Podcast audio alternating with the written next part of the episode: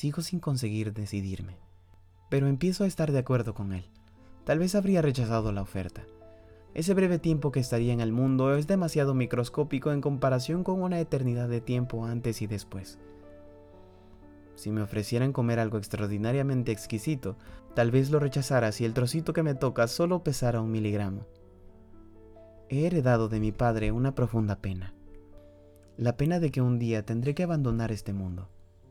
He aprendido a pensar en las noches como esta que no se me permitirá vivir pero también he heredado su capacidad para ver lo fantástico de la vida. El verano que viene voy a estudiar a fondo los abejorros. Tengo un cronómetro. Podré medir la velocidad del vuelo de un abejorro y tendré que pesarlo. Tampoco me importaría nada hacer un safari por la sabana africana. Además, he aprendido a contemplar el cielo y a dejar que me asombre todo aquello que se encuentra miles de millones de años luz en el espacio. Lo aprendí antes de cumplir los cuatro años pero soy incapaz de empezar por ahí. Tengo que intentarlo desde otro ángulo. Tal vez tenga que hacer esta elección a mi manera.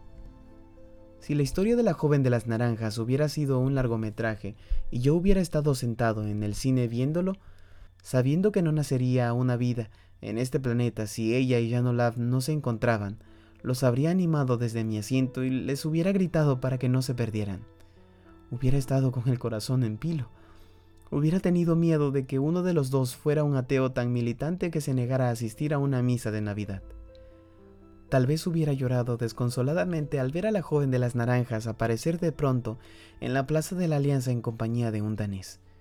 Y cuando Verónica y Janolab por fin se hubieran hecho novios, habría estado preocupadísimo por cada pequeño atisbo de pelea. Para mí una bronca hubiera podido fácilmente llegar a tener dimensiones cósmicas. El mundo yo nunca habría llegado aquí.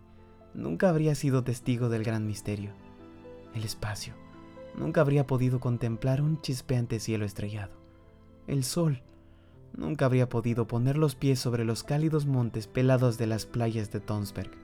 Jamás me habría tirado de cabeza al mar. Ahora lo entiendo. De pronto entiendo el alcance de todo. Ahora por fin comprendo lo que significa no ser, no estar. Noto un vacío en el estómago. Siento náuseas, pero también me enfado. Me enfurezco al pensar que un día voy a desaparecer y que habré desaparecido, no durante una semana o dos, tampoco durante cuatro o cuatrocientos años, sino para toda la eternidad. Me siento víctima de artimañas y engaños, porque primero llega alguien que te dice, toma, aquí tienes un mundo entero en el que puedes desenvolverte, aquí tienes tu sonajero, aquí tu tren brío Allí está el colegio en el que vas a empezar en el otoño. Y al instante siguiente oyes la carcajada. Ja, ja, cómo te hemos engañado. Y el mundo se te quita delante de tus ojos. Me siento abandonado por todo. No hay nada a lo que me pueda agarrar. No hay nada que me pueda salvar. No solo pierdo el mundo, y no solo pierdo todo y a todos mis seres queridos, también me pierdo a mí mismo. Sas, ya desaparecí yo también. Estoy enfadado.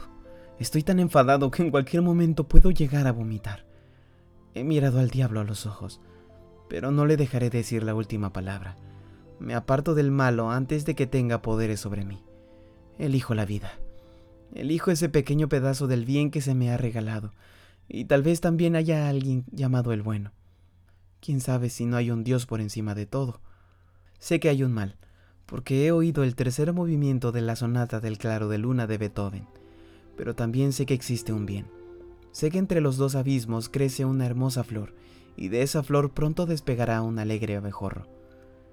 Ja, ya lo he dicho. Afortunadamente también cabe en las cuentas un divertido alegreto. Un gracioso teatro de títeres se ofrece entre las dos tragedias, y no quisiera privarme de esa representación. Estoy dispuesto a apostarlo todo por el segundo movimiento. Hay algo llamado apetito de vida, y no tengo que digerir esos dos abismos. No existen, no están, no para mí. Lo único que hay es un vivaz alegreto. He de admitir que estos pensamientos me parecen bastante inteligentes.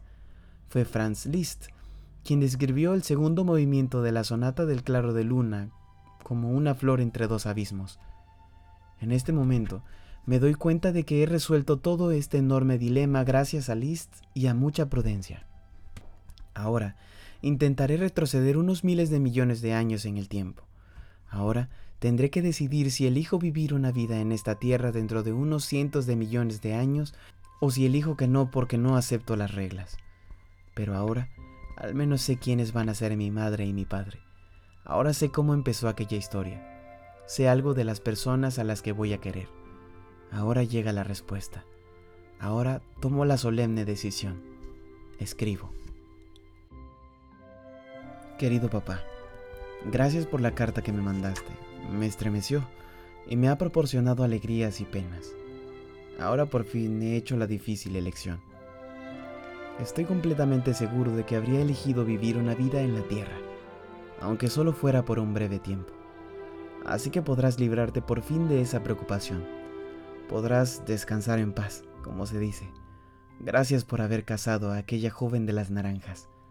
Mamá está en la cocina preparando la cena. Dice que es algo francés.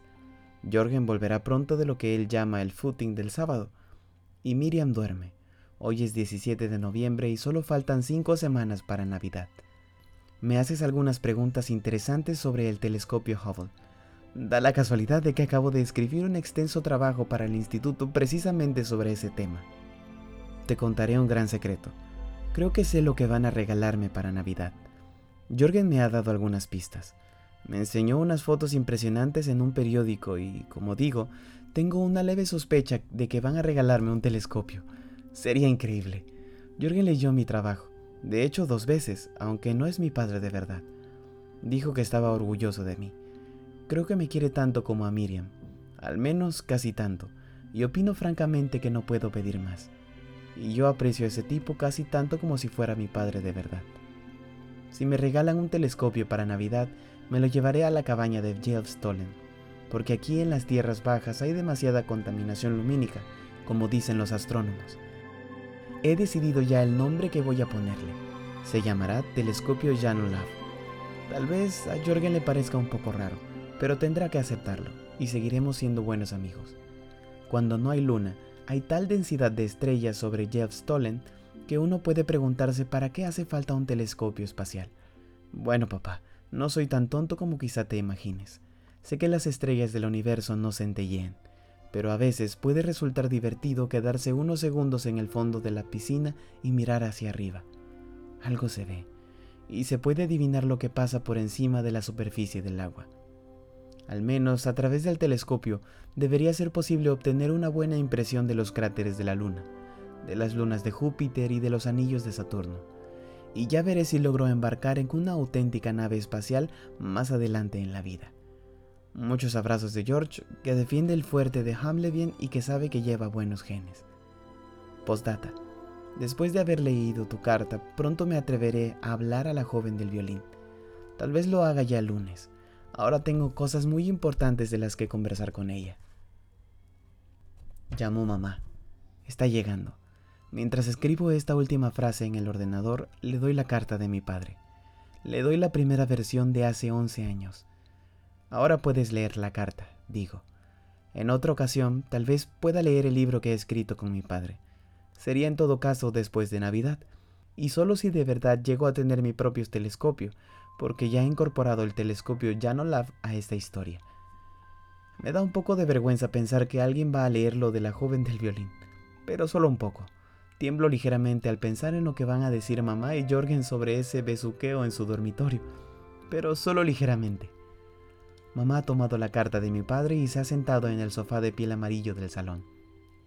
Ha dicho que primero quiere leer un poco a escondidas, antes de que Jorgen vuelva de hacer footing. Le he prometido estar cerca y la vislumbro a través de la puerta abierta. A veces también la oigo lloriquear. Es señal de que no se ha olvidado del todo de Janulav. Pero yo sigo escribiendo, porque tengo un postdata también para ti que has leído este libro. Es solo un pequeño consejo Pregúntale a tu madre o a tu padre cómo se conocieron. Tal vez te cuenten una historia emocionante. Pregúntales a los dos, porque a lo mejor no cuentan exactamente lo mismo. Y no debes asombrarte si de pronto se muestran tímidos y avergonzados. Creo que es normal. Estos cuentos de los que hablamos nunca son idénticos, pero he empezado a entender que tienen ciertas reglas más o menos delicadas de las que puede resultar difícil hablar. Tal vez debas procurar no acercarte demasiado a ellas. No son siempre fáciles de explicar, y hay algo que se llama tacto.